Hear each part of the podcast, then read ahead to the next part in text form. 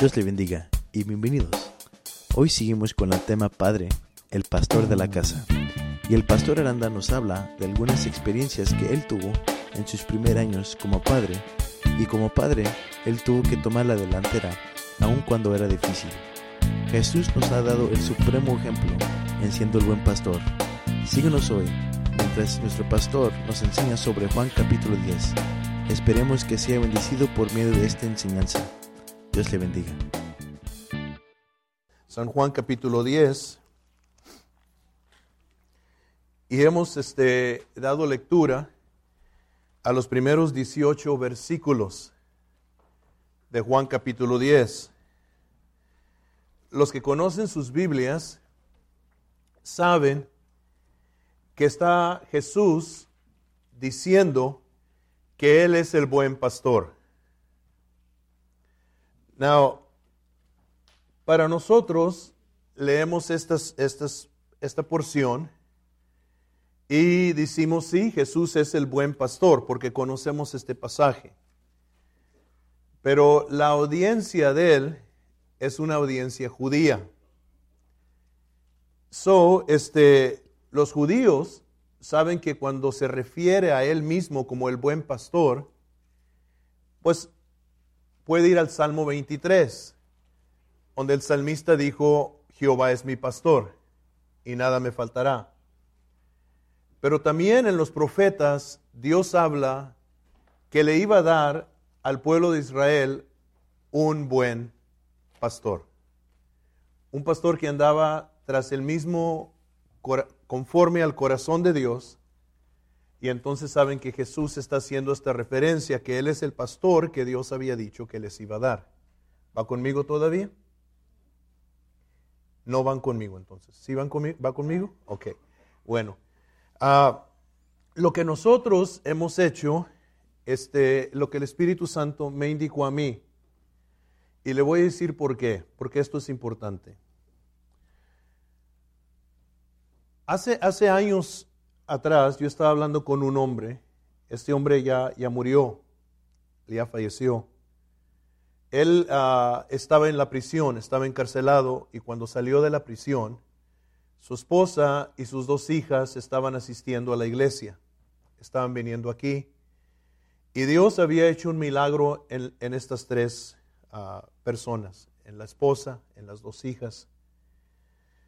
Pero cuando él salió de la prisión, él estaba batallando para ajustarse. Y un día estábamos solos aquí en la iglesia, él y yo, y comenzó a llorar.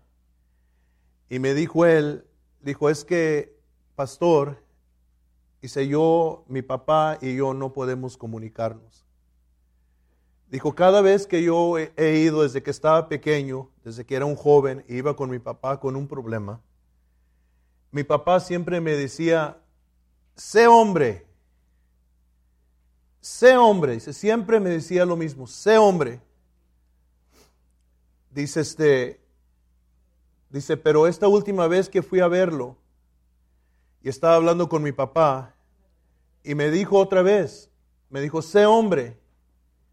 Y le dije yo, le dije, enséñame, dime cómo ser hombre, porque no sé.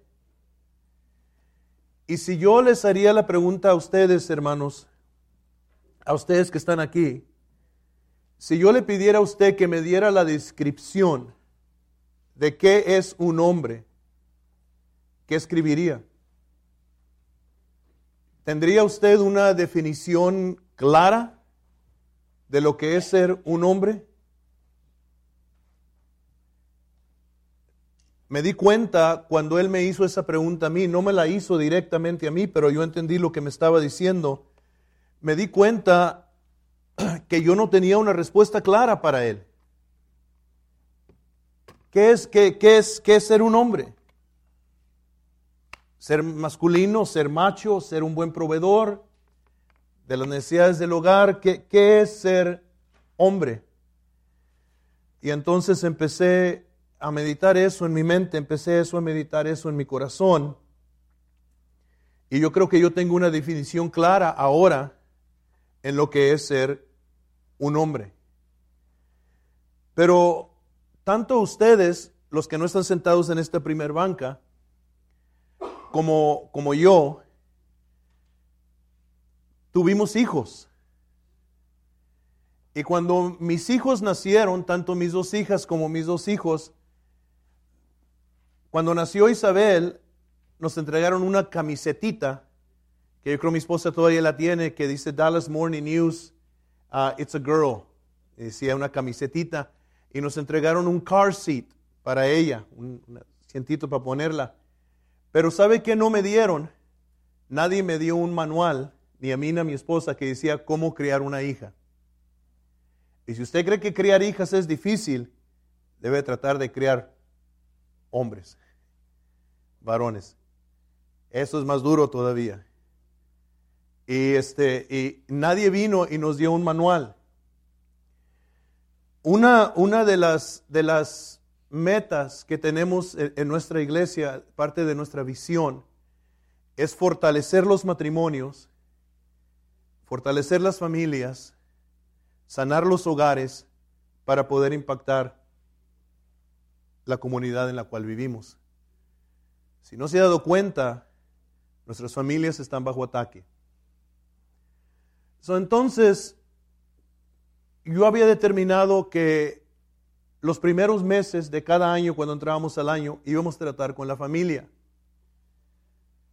Y puede uno leer libros y puede a estudiar y puede hacer muchas cosas que no son malas, pero uno como pastor tiene que oír de Dios. Porque a lo mejor lo que yo creo que es bueno para la congregación no es lo que, lo que Dios quiere darle a la congregación.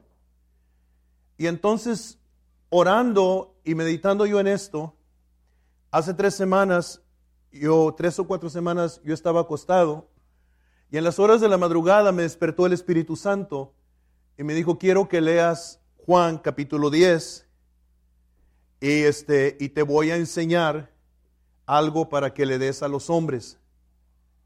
Y entonces empezó a, bombardear mi, mi mente con toda clase de pensamientos y yo supe que Dios me estaba dando un mensaje detallado y entonces me levanté, me fui a la mesa, abrí mi computadora y empecé a escribir todos los pensamientos que me estaban entrando. Y me dijo, lee Juan capítulo 10. Y quiero que uses eso para dárselo a los hombres de la congregación. Y lo que quiero que hagas con ellos es que quiero que los hagas entender que así como yo soy el buen pastor, ellos son los pastores de sus casas. Y quiero que ellos me empiecen a imitar a mí como yo soy el buen pastor en la iglesia, que ellos empiecen a imitarme a mí y sean buenos pastores en sus casas. Y dije, eso es bueno, Señor, porque cuando Dios nos dice este, cosas así, podemos nosotros entender. Quiero, quiero que las hermanas entiendan algo. ustedes piensan diferente que nosotros. Ustedes no piensan igual que nosotros. Por eso es que ustedes a veces, ustedes nos están diciendo algo que creen que nosotros debemos de entender, pero no lo entendemos. Y ustedes creen que nos estamos haciendo tontos y no nos estamos haciendo tontos. Es que verdaderamente no entendemos. Y ustedes se frustran con nosotros y dicen, te estás haciendo tonto. Y nosotros decimos, no me estoy haciendo tonto, es que no te entiendo. Y la mujer dice, ¿cómo no me vas a entender si hasta un niño me puede entender? Te estás haciendo tonto. No nos estamos haciendo tontos. Es que pensamos diferente. Eh, ¿Algunos hermanos pueden decir amén sin miedo? Sí, ok. All right. ¿Las hermanas entendieron algo de nosotros? We're wired different. No somos igual. No somos igual. We're not the same. We're not dumb. We're not playing dumb. We're not stupid. And we're not playing stupid. We're just different. Gloria a Dios. Ok. Amen. Ok. So, lo que vamos a leer aquí, ya tocamos unos puntos, pero lo que vamos a ver va a ser fácil para nosotros entender y cosas que podemos hacer. ¿Ok? Lo primero que, vimos es que el pastor entra por la puerta, ¿se acuerda? El pastor entra por la puerta. Entonces, el, el, ustedes como padres de sus hogares, ustedes son los legítimos pastores de sus casas porque ustedes entraron por la puerta. Okay? You're the dad in your home. You're legitimate. No importa si te casaste con, alguien y ya tenía hijos de un matrimonio previo, al momento que tú tomaste responsabilidad, tú eres el pastor legítimo. You understand that? ¿Me entiende eso? Ok. Yo no soy el pastor de la casa de Esteban, él es mi hijo. Cuando él estaba bajo mi techo, yo era su pastor. Legítimamente yo entré por la puerta. Pero cuando él se casó, ahora yo ya no soy su pastor. Ahora él es el pastor de Connie y de Little Stevie. ¿Ok? Y por eso vimos eso, que, que, era importante lo que Dios hizo. Dijo que cuando el hombre se casaba, se separaba de su mamá y de su papá y se unía a su mujer y los dos venían a ser una sola carne. Y eso quería decir no solamente que se salía de la casa y vivía en su propia casa, sino que ya salía de la autoridad. No, claro, yo todavía tengo una cierta autoridad sobre Esteban porque es mi hijo, pero yo ya no le puedo decir a él qué haga. Yo ya no le puedo decir a él cómo cría a su hijo. Yo no le puedo decir cómo trate a su esposa. Le puedo dar consejos, pero ya no le puedo decir. Porque yo ya no soy su pastor. Ahora él es el pastor de ese hogar. Esto es sano para las familias, hermanos. Escúchenme. Porque esto impide que los papás del esposo o los papás de la esposa o la familia de la esposa o la familia del esposo se estén entremetiendo en los asuntos de una familia que es nueva. Esto es duro para mí decirlo como padre, porque cuando mis hijos estuvieron bajo mi techo, Isabel, Noemí, e, e, e, este, Esteban, todavía tengo uno, Jesse, este, que está en la casa, y él dice que todo el piso de arriba de la casa es de él. Este, pero yo, nuestra familia estaba muy unida. En, las noches, cuando nos íbamos a acostar, todas las noches, era, este, eh, eh, eh, había gritos en la casa y no gritos de pleito. Sino, Belly, I love you, good night. Naomi, I love you, good night. Steve, I love you, good night. Jesse, I love you, good night. I love you, Dad. Love you, Mom. Good night. Love you, Belle. Love you, Steve. Love you, Naomi. Love you, Ishai. Y you. Y era un griterío como por 10 minutos while we said good night. ¿Ok? Esa era nuestra casa. Entonces, para nosotros, para mi esposa, tanto para ella como para mí, fue duro cuando nuestros hijos empezaron a ir de la casa. We had to take our hands off. Yo no soy el pastor legítimo de la casa de Esteban. Él es. Yo no soy el pastor legítimo de la casa de Isabel. Elías es. And it pains me to say it, pero yo no soy el pastor legítimo de la casa de Mimi. Chris is. They're so far away. Están tan lejos. Al otro lado del mundo. Pero esa es la verdad y eso es sano para las familias. Pero I want you to, I want you to listen to me, lo, lo, los hombres, y ahorita vamos a hablar los jóvenes y ahorita vamos a hablar las mujeres. Listen to me, the men. You are the legitimate pastors. You are the legitimate shepherds. Ustedes son los pastores legítimos de sus hogares. Usted entró por la puerta. ¿Ok? So, como el pastor legítimo, listen to me, please. Dios te dio autoridad espiritual. Porque tú eres el pastor legítimo. ¿Ok? Uh, lo segundo que, que, miramos en el verso 3, no tenemos tiempo para leer otra vez la, la porción. En el verso 3, la Biblia dice que, que, las ovejas oyen la voz del pastor. Eso quiere decir que ustedes como papás tienen que ser comunicadores en la casa. La voz de ustedes se debe de oír en instrucción, en consejos y en afirmación. ¿Qué es afirmación? Afirma a tus hijos. A tus hijas, diles que están bonitas, diles que son hermosas. A, tus hijos, diles que son buenos hombres, diles que son sabios. Alábalos cuando hacen algo bueno, afírmalos. No les digas que son tontos, no les digas que son inútiles, no les digas que no sirven para nada. Afírmalos, tu voz se tiene que oír. Se oye la voz del pastor, que oigan tu voz. And it's never too late and they're never too old. ¿No crees que tu familia va a saber lo que tú estás pensando sin que tú lo digas? Ellos no saben leer mentes. Hazlos, hazlos saber, mételos a tu vida, comunícate con ellos, siéntate en la mesa con ellos, habla de tu día, cómo fue, cuéntales lo, si tu día fue difícil, diles que, que, oren por ti, unan la familia, la comunicación. Las ovejas oyen la voz del pastor. El pastor conoce a las ovejas por nombre, ese es el verso 3 también, los conoce por nombre. Cuando nos estamos, empezamos a ser viejos nosotros, yo me reía de mi mamá, porque mi mamá a veces me hablaba y me decía, Gerardo, tú hombre, uh, Chuy, tú hombre, ya sabes cómo te llamas. Y, you know, ¿Qué tantos papás hacen eso? All right. Y nosotros hacemos eso. Y a veces estamos hablando con un. Y, y estoy hablando con, con Jesse y me dice, Dad, I'm Jesse, I'm not Junior. Oh, ok, ok. Ok. Pero eh, eso quiere decir, no, no, no es lo que memorices y que nunca eches malas. Lo, lo, que quiere decir es que tú tienes que conocer a cada uno de tus hijos y entender que, que cada uno de tus hijos son diferentes. Y tienes que descubrir qué le gusta a uno, qué motiva a otro, cómo son diferentes. No todos los hijos son iguales y no se pueden tratar todos iguales, porque cada hijo es diferente. En Proverbios 22.6 nos dice, instruye al muchacho en su carrera y aun cuando fuere viejo no se apartará de él. Y lo que está diciendo no es que tú lo hagas como tú quieres, descubre el talento del muchacho, descúbrele lo que le gusta y luego anímalo.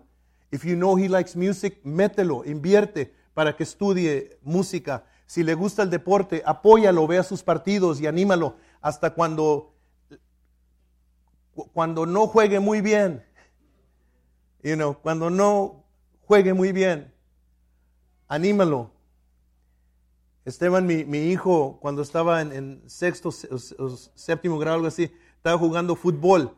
Y como está grande Esteban, pues lo pusieron de lineman enfrente para que bloqueara y protegiera al, al quarterback. Pues eh, eh, eh, el, que está bloqueando tiene que tener una actitud de, enterrar al que está bloqueando, ¿sí me entiende? Pero Esteban empujaba así. me acuerdo que fue un partido de él y el otro muchacho y él se estaban empujando el uno al otro y ya la jugada iba allá. Y ellos parecía que estaban bailando acá. Pero era mi hijo. ¿Sí me entiende? Ok. Ah, lo siguiente es que el pastor sabe a dónde va. El verso 4 nos dice que el pastor saca a las ovejas y las lleva pastos verdes. El pastor tiene que saber a dónde va, él tiene que tener una dirección en el hogar. Eso mata mucha confusión en el hogar. El, papá, escúchenme, el pastor, el papá en la casa debe de ser el primero que sabe que servir a Dios es el camino mejor. Él tiene que saber eso. Si, si, el, si el papá, el pastor del hogar, titubea en su servicio a Dios, no va a sacar a su familia a pastos verdes ni a aguas de reposo. El papá para, para, para, para saber a dónde va y guiar a la familia tiene que estar de rodillas ante Dios, tiene que saber la palabra de Dios, tiene él que saber qué es lo que Dios dice, porque tus hijos van a venir a ti buscando dirección. Y eso es bueno, eso no es malo. Lo último que quieres es que tus hijos vayan con alguien más a buscar dirección. Especialmente en los días en los cuales vivimos, a nuestros hijos en las escuelas públicas les están diciendo que está bien que un muchacho le guste otro muchacho o que a una muchacha le guste otra muchacha. Y ellos no saben, sus ideas se están formando, su mundo se está formando y tienen que tener una línea de comunicación abierta contigo para venir a ti y decirte, papá, me dijeron esto, ¿está bien o está mal? Y tú decirle con claridad, mira hijo, eso está mal porque la Biblia dice esto. Hijo, eso está, eh, eh, eso está mal por esto, por otro. Hija, eso está mal por esto y por otro. El pastor tiene que saber a dónde va. Para que, para que lleve a las ovejas a pastos verdes y a aguas de reposo. Dios te encargó a ti con eso. Nunca le digas al muchacho o a la muchacha, Ve, pregúntele a tu mamá. La mamá no es el pastor de, la casa. Nosotros queremos, hermanos, y, y, yo no digo que está mal, nosotros queremos mandar y queremos que nos obedezcan, pero no queremos la responsabilidad, nosotros tomar la responsabilidad de ser guías. Queremos que la familia nos, nos siga ciegamente y nosotros a veces no sabemos ni a dónde vamos. El pastor tiene que saber a dónde va. Y luego, aparte de eso, Las ovejas conocen la voz del pastor. ¿Sabe por qué? Porque la voz del pastor no cambia. El pastor, el padre en el hogar, tiene que esforzarse por cumplir su palabra. Cuando dice algo, tiene que hacerlo. La familia debe de poder apoyarse en la voz del papá, en la voz del pastor. Recuerdo un comercial que salía en la tele y era de un muchachito que había ido con su novia al cine y habían salido del cine y el papá le había dicho al hijo que los iba a recoger, que él iba a venir a recogerlos. Y cuando salieron no estaba el papá y estaba lloviendo. Y le dice la muchacha al muchacho, le dice, ¿estás seguro que tu papá va a venir? Dijo, sí, me prometió que va a venir. Y en eso se ven las luces de un carro y llega el papá y, se suben el muchacho y la muchacha al carro y el papá va conduciendo el mueble y le dice el muchacho con una sonrisa en la cara a, la, muchacha, ¿qué te dije? Mi papá cumple lo que promete. Tus hijos, tu esposa tiene que poder apoyarse en tu palabra. Lo que tú dices, hazlo. No cambies de opinión cada cinco minutos, porque el hombre de doblado ánimo es inconstante en todos sus caminos. Entonces, esfuérzate, piensa antes de que hables, no prometas cosas que no puedes hacer. Antes de que hables, piensa en lo que les estás diciendo a tu familia, porque se van a apoyar en tu palabra y después de que salga de tu boca, Dios te va a ayudar a cumplirla, pero cumple tu palabra. No pongas excusas. Los hombres somos muy buenos en poner excusas por lo cual no cumplimos nuestra palabra. Olvídate de excusas. Tu familia se está apoyando en ti. Cumple tu palabra. ¿Ok? Eso, eso es muy importante. La razón por la cual las ovejas conocen la voz del pastor es porque la voz del pastor no cambia. Él cumple su palabra. ¿Ok? El verso 5 nos dice que las ovejas huyen del que no es el pastor. Que las ovejas huyen del que no es el pastor. Si tu palabra cambia, tus hijos van a oír de ti. Si tú no eres un buen pastor en la casa, tus hijos van a oír de ti. Y luego los dejo con este último y quiero hablar con las hermanas con esto último. El verso 9 nos dice que el pastor es el que salva las ovejas. La palabra salvar literalmente se puede, se puede definir de esta forma, a este, rescatar, proteger, sanar, preservar, hacer bien y restaurar. Escuche, su casa debe de ser su hogar, porque usted es un pastor. Su casa debe de ser el lugar donde sus hijos se sienten más seguros, y más protegidos, más afirmados y más valorizados que en cualquier otro lugar. Cuando la oveja está en el redil y el pastor los está protegiendo, la oveja se siente segura. Y, y, el lobo quiere romper esa seguridad y cuando lleguemos a ese punto vamos a hablar de eso. Pero tú eres la persona escucha, Dios te dio a ti la unción y te dio a ti la habilidad para, para este, que tú salves a tus hijos, para que tú protejas a tus hijos, para que tú sanes a tus hijos, para que tú preserves a tus hijos, para que tú les hagas bien a tus hijos y para que tú restaures a tus hijos. Tú eres el pastor. Dios no me dio esa autoridad a mí me la dio congregacionalmente, pero no en tu hogar. En tu hogar tú eres la persona que con tus palabras, con tus acciones, con tu actitud, tú vas a restaurar, tú vas a salvar, tú vas a, hacer algo de, extraordinario, porque tú eres el pastor, tú eres la persona que tiene la autoridad. All right. Yo no sé qué tanto de ustedes miraron este, la película I Can Only Imagine. ¿Qué tanto ustedes miraron esa película? I Can Only Imagine. Si no la ha mirado, le recomiendo que la vea. La película I Can Only Imagine es una historia real. Es de la persona que escribió el canto ese. Él tuvo un papá muy abusivo. Odiaba a su papá. En una de las, escenas, de las escenas enseñan donde su papá le quiebra un plato de comida en la cabeza al muchacho. El muchacho se va de la casa. Odia al papá. Pero en el transcurso que él está fuera, el papá le da una enfermedad y se está muriendo. Y por medio de la enfermedad, por, causa de la enfermedad, él va a la, a la iglesia y entrega su vida a Cristo. Y después de que entrega su vida a Cristo, Dios cambia su corazón. Y, en, el transcurso de, tiempo, Dios sana la relación entre el papá y el hijo, a donde el papá llega a amar, e, el hijo llega a amar al papá y el papá al hijo con un amor profundo. Y cuando su papá muere, el muchacho dice, yo no sé por qué Dios, después de darme el padre del cual yo soñaba, me lo dejó solo por tan poco tiempo y luego me lo quitó. Si, si, si tú has cometido errores en tu hogar, en tu familia, bienvenido. Todos lo hicimos. Todos. We all messed up. ¿Por qué? Porque nadie nos dio un manual. Pero ahora Dios nos está dando un manual. ¿Y sabes qué es lo lindo de esto? Que Dios nos está dando este manual. Tú se lo vas a poder dar a tu hijo.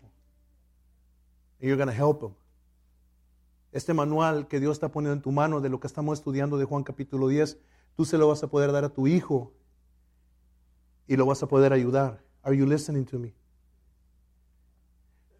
Juan, estás joven, estás aprendiendo esto. Yo tengo 59 años de edad, apenas lo estoy aprendiendo ahorita, detalladamente. Esteban, tú también. Ustedes que están aquí, Frankie, Jesse que está ahí atrás, tú, Aarón, Josué, you're learning something. De oírme hablarles a ellos. That you're going to implement in your home, vas a poder implementar en, en tu casa. Pero si cometiste errores, We all make mistakes, todos. Pero te voy a decir algo. El Salmo 149 habla de un Dios de restauración. Y quiero decirte que no es tarde si cambias. Si empiezas a implementar esto y empiezas a imitar a Jesús como el buen pastor de tu casa, it's not too late. It's not too late. Una de las cosas lindas de servir a Dios, como estábamos escuchando en el mensaje, es que Dios sí es un Dios de restauración que nunca es demasiado tarde con el Señor. Cuando nosotros le buscamos, cuando cambiamos de, mente, que dejamos que su palabra renueve nuestra mente, empezamos a cambiar nuestra forma de vivir, nuestra forma de hacer las cosas. Entonces Dios comienza un lindo proceso de restauración. Ah, se puede llevar tiempo, pero Dios este, es un Dios de restauración. Quisiera este, retarle a usted de que, de que tome la enseñanza y la aplique en su vida. Lo que a veces no entendemos nosotros como cristianos es que a veces cambios pequeños producen grandes resultados. Empiece a poner esta palabra por, por obra. Ah, si usted es un hombre que ha escuchado la enseñanza o quizás este, usted hermana o lo quiere compartir con su esposo, pero lo que yo sí sé es que nunca es tarde con el Señor, que cuando nos arrepentimos, Dios comienza un proceso de restauración. Y mi oración es que Dios haga una restauración completa, si, si es necesario, si acaso se necesita en su casa, en su hogar, su familia, en su matrimonio. Y, este, y vemos la, la gloria de Dios manifestada no solamente en nuestras iglesias, sino en nuestros hogares también. Bueno, continuamos con la enseñanza este, en, en el próximo programa. Sabemos que está siendo de bendición para usted. Por favor, este, en, ahí en, nuestro sitio donde dice contáctenos, usted puede este, hacernos saber si el mensaje está siendo de bendición para usted. Y este, cuando nosotros recibimos esos testimonios, esos contactos, pues este, nos, nos anima mucho para seguir haciendo lo que hacemos. Quiero una vez más agradecer a nuestro hermano Jesús, que es nuestro técnico que prepara todos, uh, edita todos estos mensajes y este, invocamos bendiciones sobre su vida y este, sobre usted también que nos ha sintonizado. Dios le bendiga y hasta el próximo programa. Se despide ustedes el pastor Aranda.